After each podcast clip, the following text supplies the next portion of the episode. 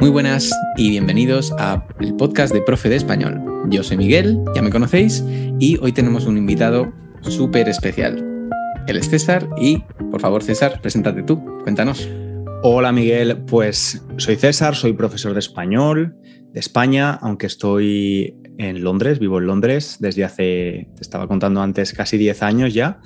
Y mi proyecto en Internet se llama Spanish Language Coach donde pues especialmente tengo tres podcasts para todos los niveles de, estudiantes, principiantes, intermedios y avanzados, e intento que a través de, los podcasts, además de mejorar la comprensión del español, pues puedan conocer un poquito eh, mejor el estilo de vida español, algunas tradiciones, y luego también hablo de temas que me parecen interesantes para cualquier persona. Así que, bueno, tiene doble intención.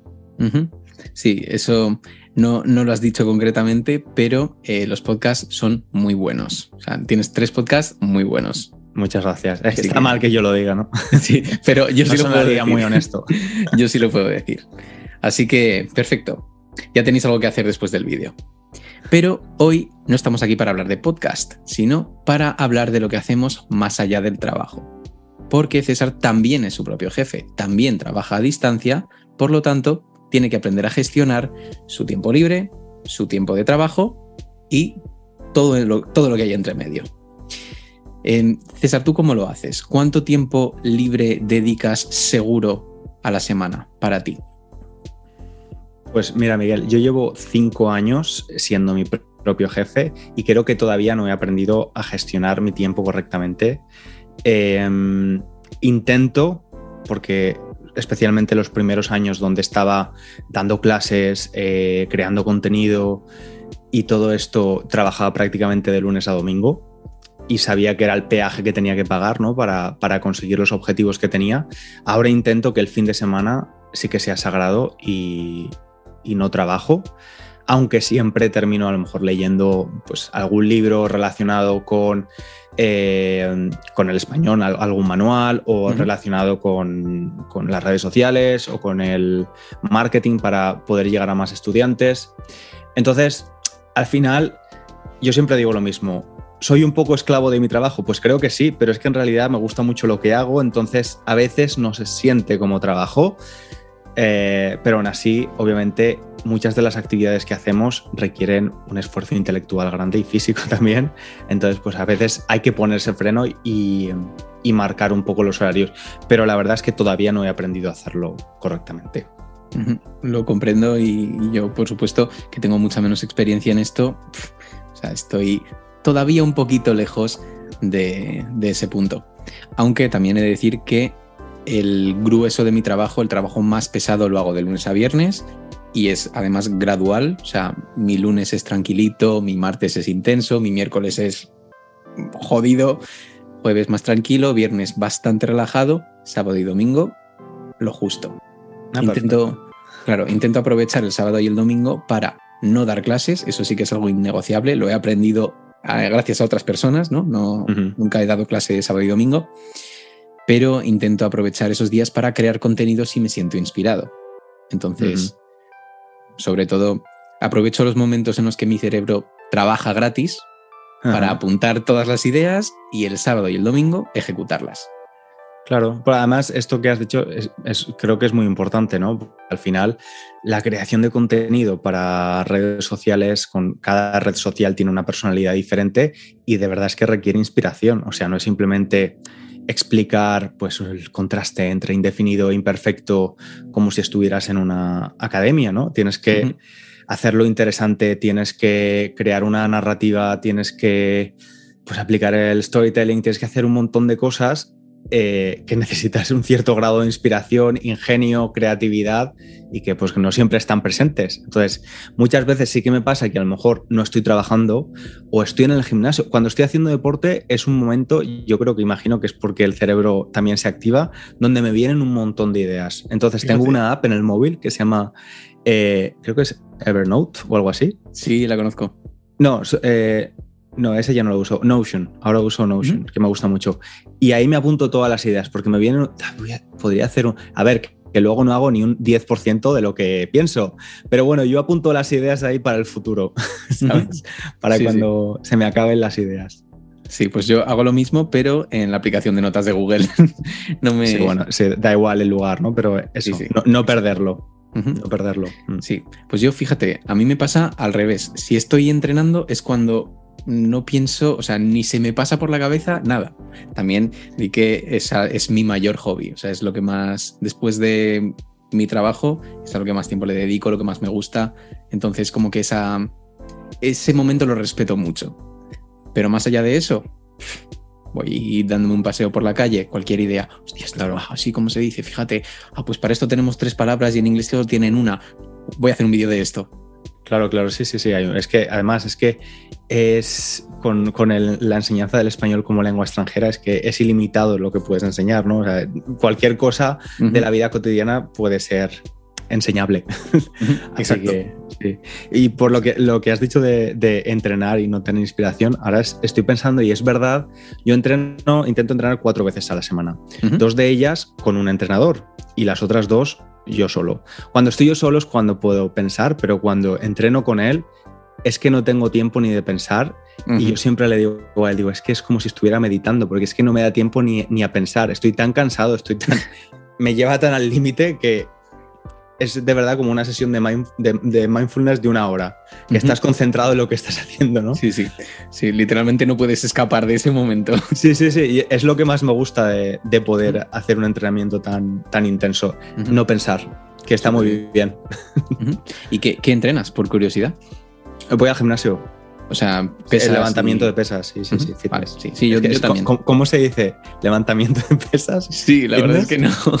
Yo creo que si decimos ir al gym ya es... Ir al gimnasio, entrenar, o sea, sí, eh, voy al gimnasio y levanto pesas y, hago máquinas y esas cosas para ganar masa muscular, porque ya tengo una edad, no soy tan joven como tú. Eh, tengo un poco de escoliosis, lo que me da un mm. montón de dolor de espalda al trabajar tantas horas sentado.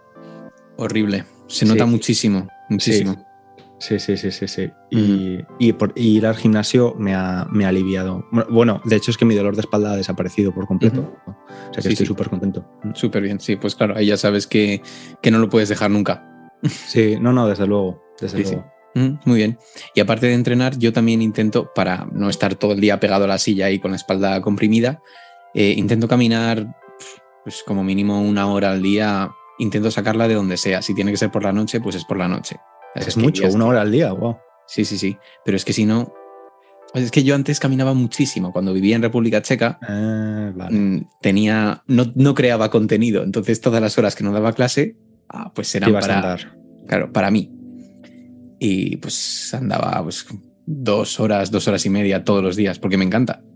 Pero y, una pregunta, ¿andas, ¿andas tú solo? ¿Andas con alguien? Tú solo. ¿Y andas sin escuchar nada o vas escuchando música o...?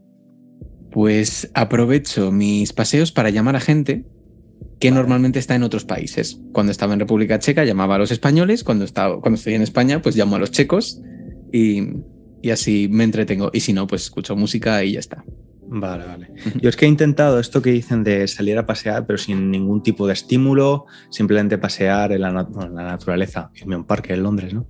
Eh, pero es que me aburro si me voy a andar yo solo. O sea, siempre estoy, y es una de las cosas de las que hablo a veces en el podcast, siempre estoy estimulado. O sea, yo nunca, nunca estoy no haciendo nada, y si estoy haciendo algo, y estoy yo solo, que no estoy hablando con otra persona, necesito tener los auriculares y estar escuchando música o un podcast, si no, me agobio. Sí, es como, ostras, nunca me aburro. Y eso también creo que genera un poquito de, fatiga mental, el estar continuamente estimulado.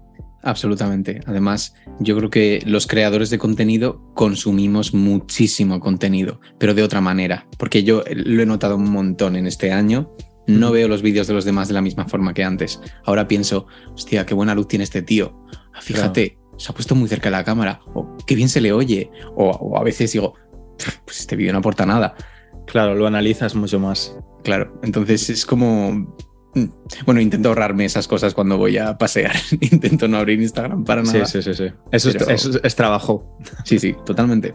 Totalmente. Ver vídeos, ¿quién me iba a decir? Eh? Sí, sí, sí, sí, Es verdad. Y te pasa también lo contrario que, o sea, por supuesto, echar el freno es difícil cuando te gusta lo que haces, pero te pasa lo contrario que alguna vez tienes una época de necesito vacaciones y me las puedo coger, así que paz. Y, necesitas forzarte otra vez. Sí, a ver, eh, creo que es muy difícil mantener el mismo nivel de motivación, pero es que en cualquier proyecto, o sea, ni con tu trabajo, aunque seas autónomo o tengas tu propia empresa, proyecto, eh, ni con, por ejemplo, yendo al gimnasio, pues hay semanas que estoy muy motivado y semanas que estoy menos motivado, ¿no? Eh, pero incluso en una relación de pareja, pues no son. hay ciclos, entonces simplemente no puedes depender únicamente de la motivación y sabes que hay personas que dependen de ti, en el caso de, nuestro trabajo, ¿no? Porque tenemos estudiantes, tenemos personas a las que les gusta lo que hacemos y eso también es un motivador externo para decir, bueno, la verdad no me apetece a lo mejor esta semana, no estoy muy inspirado, pero voy a sacar la inspiración de donde sea para hacer algo lo mejor posible. Entonces es verdad que como es un trabajo bastante... Em, que recibes mucho el feedback de las personas, es bastante reconfortante en ese sentido. Prácticamente todos los días recibo algún email de gente que escucha el podcast y son emails preciosos de gente que de verdad lo aprecia muchísimo y, y le gusta mi trabajo, pues eso siempre es un, pues, un motivador externo que me hace venir arriba. Es decir, va, ponte las pilas, César, y, sí, el toro.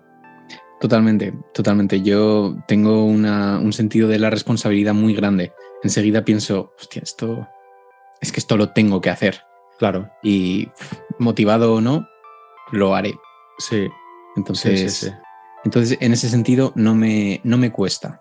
O sea, bueno, me cuesta lo mismo que a todos, pero quiero decir que no, no remoloneo. O sea, que eh, a las 4 hay que grabar el vídeo y a las 5 hay que subirlo, pues a las 4 va a estar grabado y a las 5 va a estar subido. A lo mejor a las 5 y 10 estoy eh, tirado en la cama así destruido, sí, pero el trabajo va a estar hecho seguro. Claro. Claro, sí, es, encontrar el equilibrio, que es difícil, porque tampoco quieres llegar al punto de, quemarte, ¿no? Del famoso burnout.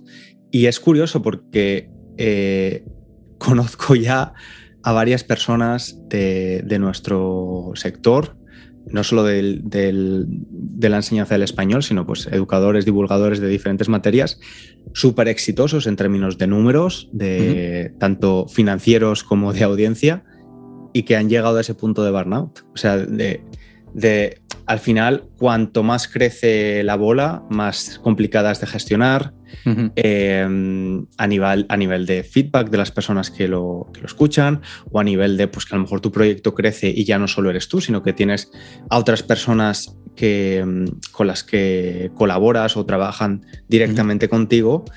Y pues es que nada es tan fácil como parece, ¿no? Todo está muy bien y todo es la mayoría de personas que hacemos este tipo de trabajos porque nos gusta mucho, pero al mismo tiempo hay retos que tienes que ir. Yo siempre digo que es como un videojuego, ¿no? Que tú empiezas desde cero, eh, no tienes nada, entonces pues ahí no, no tienes ningún tipo de ni de motivación externa, pero tampoco nada que te pese. Y conforme vas creciendo, pues aparecen nuevos retos y cada vez es un poquito más difícil.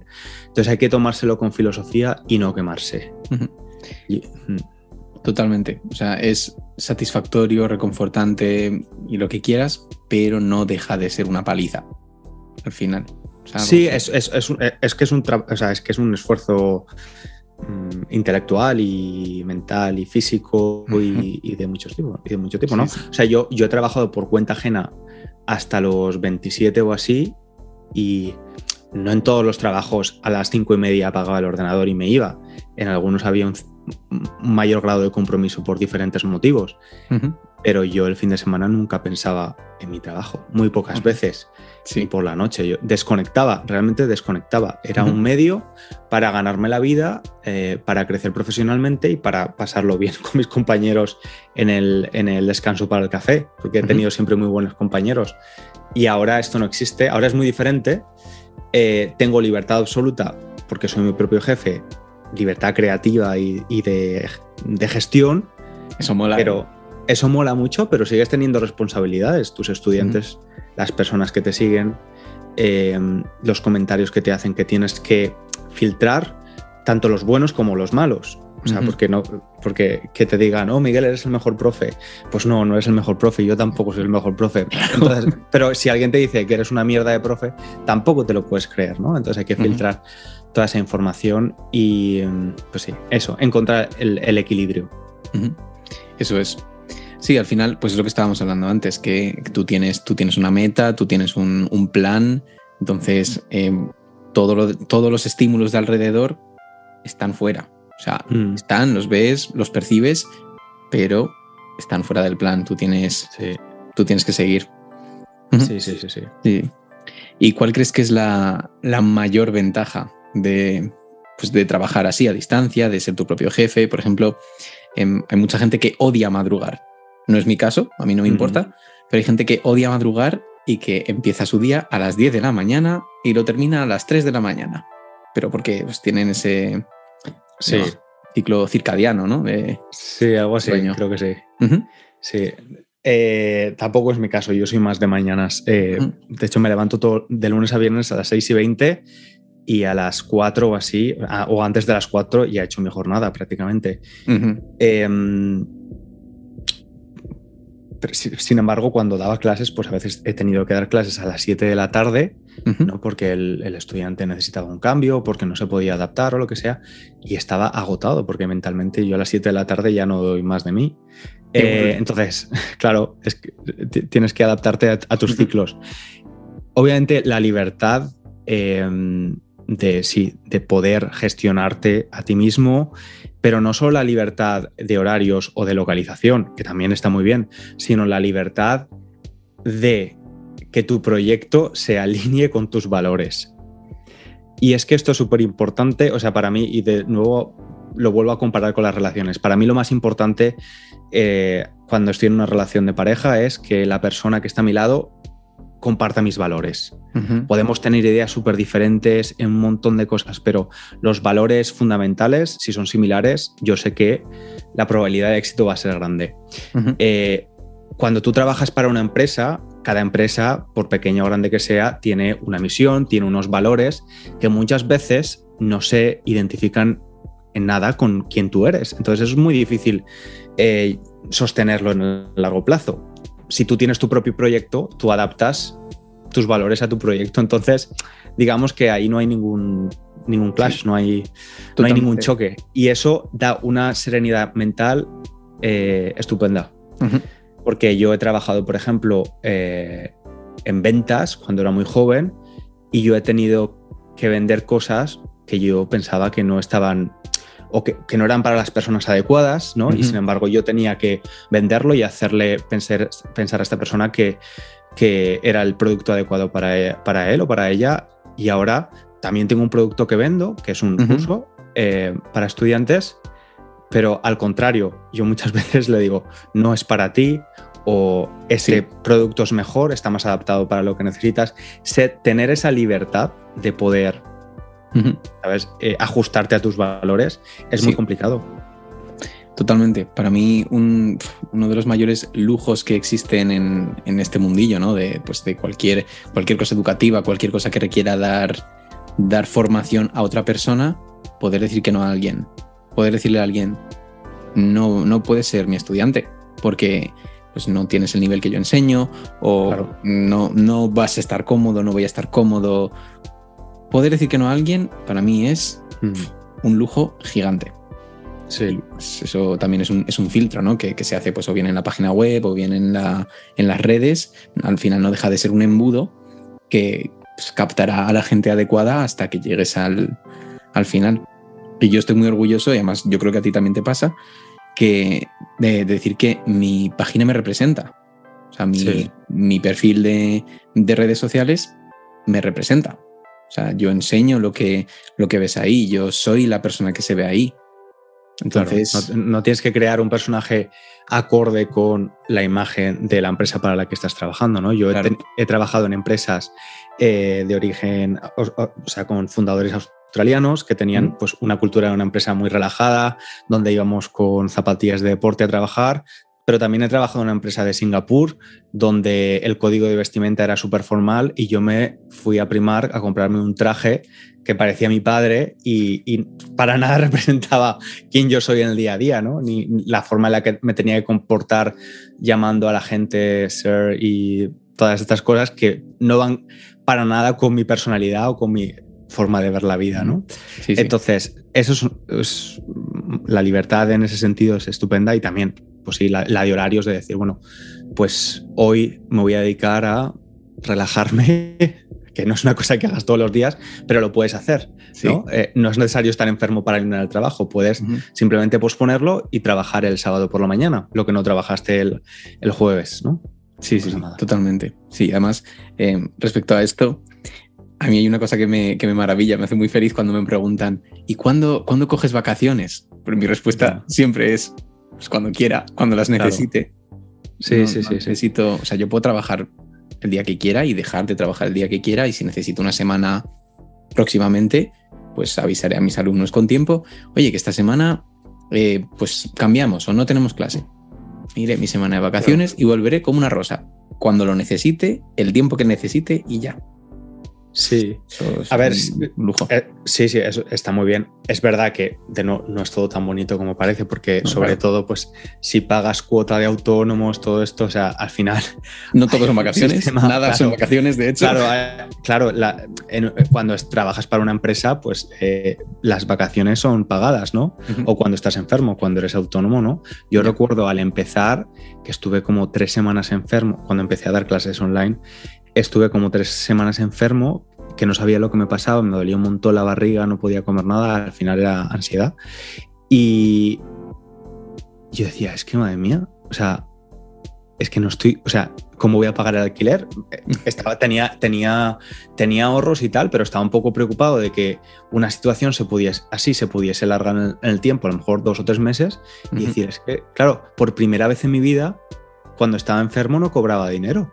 como había pasado en... Entonces, pues tampoco se puede romantizar la idea de, que el trabajo autónomo es para todo el mundo, porque quizás no lo es. Eh, y tiene sus ventajas y sus inconvenientes. Desde, luego. para, mí, para mí funciona y, vería complicado ahora volver a trabajar para otras empresas, pero nunca se sabe. Desde luego. Sí, sí, estoy de acuerdo. Para mí, la, mayor ventaja, y además te parecerá una tontería, pero es, muy visual, es que me puedo poner camisetas de tirantes en mi casa. es verdad. De verdad. Es verdad, es verdad, sí. O sea, sé que sin quererlo, además no soy consciente, se ha convertido como en mi, como en mi marca, ¿no? O sea, ves un tío con camiseta de tirantes y es como, ah, pues obviamente es el tío de la fonética, el tío que. Claro, claro, claro. Y dice, y dice mucho de ti, además se ven los tatus y es es fácil eh, identificarte, ¿no? Porque no, no creo que haya muchos profes de español que salgan en tirantes en los vídeos. O las guitarras detrás, que también las, las he reconocido cuando, sí, sí, sí, has puesto La verdad que, la verdad que eh, creo que esa, estética de mis vídeos es bastante, bastante especial. Pero vamos, que no tiene ningún. No hay nada. Es que soy así, o sea, es que soy yo. claro, si es que si eres tú, nunca, o sea, va a ser mucho más fácil, sobre todo si lo quieres hacer sostenible en el largo plazo.